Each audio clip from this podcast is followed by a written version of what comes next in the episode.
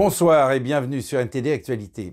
Vendredi dernier, Lou Shai, l'ambassadeur de Chine en France, a déclaré dans une interview que les pays de l'ex-Union soviétique n'avaient pas de véritable statut en droit international et que l'annexion de la Crimée était, je cite, une question complexe. Ces propos ont suscité la colère à l'international. Le gouvernement français a également exprimé son inquiétude face aux commentaires de Lou qui pourraient marquer un changement dans la politique étrangère de la Chine à l'égard de la Russie. Dans une interview accordée à LCI, Lou Shai, ambassadeur de la Chine en France, a déclaré que les pays de l'ex-Union soviétique n'avaient pas de véritable statut en droit international. Il a ajouté que l'annexion de la Crimée par la Russie était une question complexe et qu'il appartenait au peuple de Crimée de décider de son propre avenir. Les commentaires de Lou ont suscité la colère et la consternation en Ukraine, qui considère la Crimée comme son territoire souverain. Le ministère ukrainien des Affaires étrangères a convoqué l'ambassadeur de Chine à Kiev pour protester contre ces propos. Le gouvernement français a également exprimé son inquiétude face aux commentaires de Lou. Le ministre des Affaires étrangères, Jean-Yves Le Drian, a déclaré qu'ils étaient contraires aux principes du droit international et qu'ils portaient atteinte à la souveraineté et à l'intégrité territoriale de l'Ukraine. Le gouvernement chinois a jusqu'à présent refusé de condamner les actions de la Russie en Ukraine. Il a également refusé de se joindre aux sanctions occidentales contre la Russie. Les commentaires de Lou suggèrent que la Chine n'est pas disposée à prendre ses distances avec la Russie, malgré la condamnation internationale de la guerre en Ukraine. Par le passé, la Chine a évité de prendre position sur la question, préférant se concentrer sur le maintien de bonnes relations avec la Russie et l'Ukraine. Toutefois, les commentaires de Lou suggèrent que la Chine est désormais prête à soutenir ouvertement l'annexion de la Crimée par la Russie. Après le tollé international provoqué par les commentaires de Lou, Pékin a désavoué ses propos.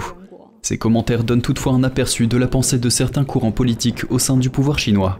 Il s'agit d'une évolution inquiétante car elle pourrait marquer un changement dans la politique étrangère de la Chine à l'égard de la Russie. Dans tous les cas, les commentaires de Lou montrent que la Chine s'affirme de plus en plus sur la scène internationale, une évolution que l'Occident devra prendre au sérieux. L'ancien président russe Dimitri Medvedev estime que l'accord d'exportation des céréales de l'Ukraine est en péril. Medvedev a averti dimanche que Moscou mettrait fin à l'accord si le G7 décidait de mettre à exécution son projet d'interdire toute exportation vers la Russie. Daniel Monaghan de NTD nous en dit plus. Les pays du groupe des sept envisagent d'interdire presque totalement les exportations vers la Russie. Les exportations seraient automatiquement interdites à moins qu'elles ne soient incluses dans une liste désignée de produits autorisés à être expédiés vers la Russie. Actuellement, les marchandises sont autorisées à être vendues à la Russie, à moins qu'elles ne figurent explicitement sur une liste noire.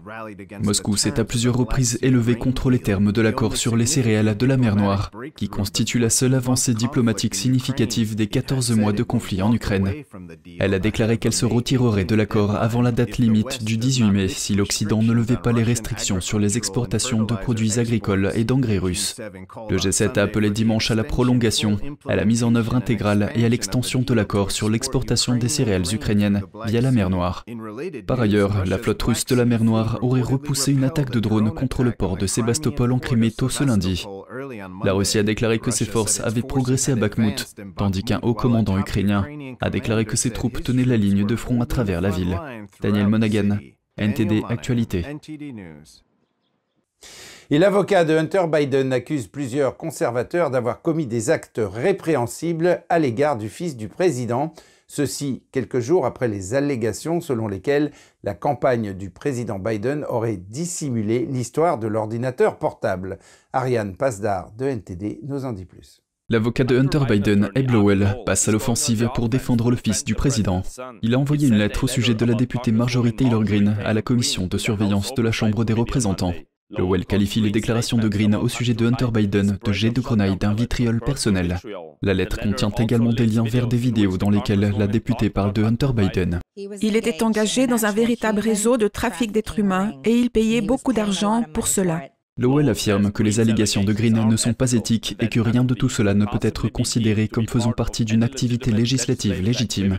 Après l'envoi de la lettre lundi, Green a tweeté que l'ensemble du gouvernement a la preuve que Hunter Biden a été impliqué dans le trafic sexuel humain et qu'il n'a absolument rien fait à ce sujet. Mais imaginez si le nom de famille de Hunter était Trump. Lundi, Lowell a également envoyé une lettre au bureau de l'inspecteur général du département du Trésor. Il affirme que Garrett Ziegler, ancien collaborateur de Trump à la Maison-Blanche, a publié cinq rapports d'activités suspectes concernant Hunter Biden. Les divulgations non autorisées de tels rapports peuvent faire l'objet de poursuites. Ces deux lettres ont été publiées quelques jours seulement après la publication d'allégations selon lesquelles la campagne du président Biden aurait dissimulé l'histoire de l'ordinateur portable de Hunter Biden. À l'époque, la campagne avait qualifié l'histoire de l'ordinateur portable de désinformation russe. Le sénateur républicain Ron Johnson a déclaré dimanche Ils ont écrit une lettre pour interférer dans notre élection, dans une mesure bien plus grande que tout ce que la Chine ou la Russie ne pourraient jamais espérer faire. Les employés de deux grands aéroports allemands ont organisé des grèves lundi dans le cadre d'un conflit portant sur des augmentations de salaire, ce qui a entraîné l'annulation de vols. À Berlin, tous les départs ont été annulés et à Hambourg, la grève a affecté au moins 50 départs. La journée du 24 avril a été difficile pour les passagers de deux des principaux aéroports allemands. Les agents de sécurité et les services au sol ont organisé une grève d'une journée pour des raisons salariales dans les aéroports de Berlin et de Hambourg. Berlin-Brandebourg a déclaré que tous les départs étaient annulés. Il a également indiqué que certains atterrissages seraient affectés après qu'un important syndicat a appelé les travailleurs de la sécurité à se mettre en grève jusqu'à minuit. Un porte-parole de l'aéroport a déclaré qu'environ 240 vols devaient décoller lundi. Les passagers de l'aéroport de Hambourg ont assisté à des scènes analogues. Les employés chargés de l'enregistrement et de l'embarquement pour un certain nombre de compagnies aériennes, dont Lufthansa, ont appelé à une grève de 24 heures dans un délai très court. La plus grande économie d'Europe a récemment connu certaines des grèves les plus perturbatrices depuis des décennies. La semaine dernière, quatre grands aéroports ont été touchés par des grèves. Les syndicats réclament une augmentation des salaires pour compenser la hausse du coût de la vie. Les éditeurs d'un magazine allemand ont licencié le rédacteur en chef et présenté des excuses à la famille de Michael Schumacher après la publication d'une interview générée par une intelligence artificielle. Les éditeurs ont déclaré que l'article était de mauvais goût, trompeur et qu'il n'aurait jamais dû être publié. Le rédacteur en chef du magazine en poste depuis plus de dix ans a été démis de ses fonctions. La dernière édition de Die Actuelle présentait en couverture une photo de Schumacher souriant et un titre promettant Michael Schumacher, la première interview. À l'intérieur, il est apparu que les citations avaient été produites par l'intelligence artificielle. La famille de Schumacher a déclaré la semaine dernière qu'elle envisageait d'intenter une action en justice contre l'hebdomadaire. Le septuple champion du monde de Formule 1 n'a pas été vu en public depuis qu'il a subi une grave lésion cérébrale lors d'un accident de ski il y a plus de 9 ans. Sa famille s'efforce de préserver la confidentialité de l'état de santé de l'ancien pilote. Et si on remettait du positif dans les réseaux sociaux? Des études montrent que ces plateformes technologiques peuvent avoir des effets pour le moins négatifs sur les utilisateurs.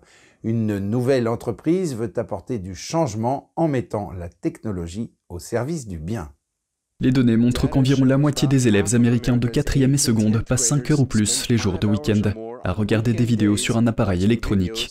Pour maintenir l'attention des utilisateurs, les algorithmes des réseaux sociaux ne cessent d'alimenter des contenus connexes, susceptibles de former des boucles d'accoutumance. Les téléspectateurs continueraient à réagir en générant de la dopamine, une substance qui procure des bouffées de joie. Vous pensez que 5 minutes se sont écoulées, vous levez les yeux, cela fait une heure. Nick Janicki est un entrepreneur technologique et le directeur des relations avec les médias de Ganjing World. Ganjing signifie propre en chinois. Il s'agit d'une nouvelle plateforme technologique dont les règles sont les suivantes. Pas de violence, pas d'activité criminelle, rien de nuisible et rien d'érotique. Par ailleurs, Janicki explique que Ganjing est ouvert à toutes les opinions et que l'un de ses objectifs est de redonner de la crédibilité aux réseaux sociaux. En tant qu'humanité, nous devons mettre la technologie au service du bien, l'IA au service du bien. Tout ce que nous faisons doit être bon pour la moralité de l'humanité. C'est essentiellement le point de départ de notre construction. Il ajoute que les contenus positifs peuvent avoir un impact utile sur les consommateurs, contrairement à la plupart des contenus que nous voyons en ligne aujourd'hui. La technologie ne peut pas être utilisée en vase clos. Elle doit être associée à l'éducation ou à des éléments qui renforcent l'intelligence ou l'esprit humain. L'idée est la suivante. Je suis un consommateur de ce contenu, mais est-ce qu'il m'inspire positivement? Janicki met également en garde contre les préjugés politiques créés par de nombreuses entreprises technologiques. En effet, les téléspectateurs sont abreuvés de contenus similaires à maintes reprises, ce qui peut les conduire à une certaine fermeture d'esprit. Comme il l'explique, on en revient au biais de confirmation. Une fois que vous avez déjà un préjugé, les algorithmes vont continuer à se concentrer sur ce préjugé. Cela n'élargit donc pas votre horizon. Selon Janicki, Ganjing World offre un endroit sûr sur Internet où vous ne risquez pas d'être entraîné dans un vortex de dépendance négative. De plus en plus de personnes d'origine sud-asiatique s'installent sur le territoire de Canberra, la capitale australienne, et ils ont apporté avec eux leur amour pour le badminton. Un reportage d'Andrew Thomas de NTD. Il y a huit ans, Daniel Akidasari a quitté l'Inde pour s'installer à Canberra. Passionné de badminton, il a immédiatement cherché un endroit où jouer. Le sport aide les gens de tous les milieux à se rassembler et à avoir un sentiment d'appartenance à la communauté. Il a essayé d'inscrire sa fille un an après leur arrivée en Australie, mais cela s'est avéré impossible car les clubs étaient complets. J'ai donc dû attendre entre six mois et une année. Le badminton est un sport populaire en Asie du Sud. Avec l'arrivée à Canberra d'immigrés originaires de cette partie du monde, les clubs de badminton sont pris d'assaut. Akida Sari a donc décidé de créer son propre club. Mais un an après son ouverture, son club se retrouve dans la même situation et ne peut plus accepter de nouveaux membres. J'ai commencé avec seulement trois personnes au début de l'année dernière et vous pouvez voir maintenant combien d'étudiants j'ai. Ils sont plus de 26 enfants et il y a de plus en plus d'inscriptions. Je trouve qu'il est très difficile de dire « je suis désolé, nous sommes complets ». Comme beaucoup d'autres sports en salle, les joueurs de badminton partagent les installations avec d'autres athlètes. Cela signifie que la concurrence est rude pour les créneaux horaires après l'école ou le week-end. Quand ils viennent ici avec leurs enfants, ils disent Oh, où pouvons-nous jouer Je n'en sais rien. Ils m'appellent pour me dire Désolé, nos clubs sont pleins. Il n'y a pas de site, pas de centre sportif polyvalent pour qu'ils puissent jouer en privé. Ils doivent s'inscrire dans des clubs et ceux-ci sont pleins. Pour les champions de badminton en herbe, trouver un endroit où jouer est la première étape de la compétition. Andrew Thomas, NTD Actualité.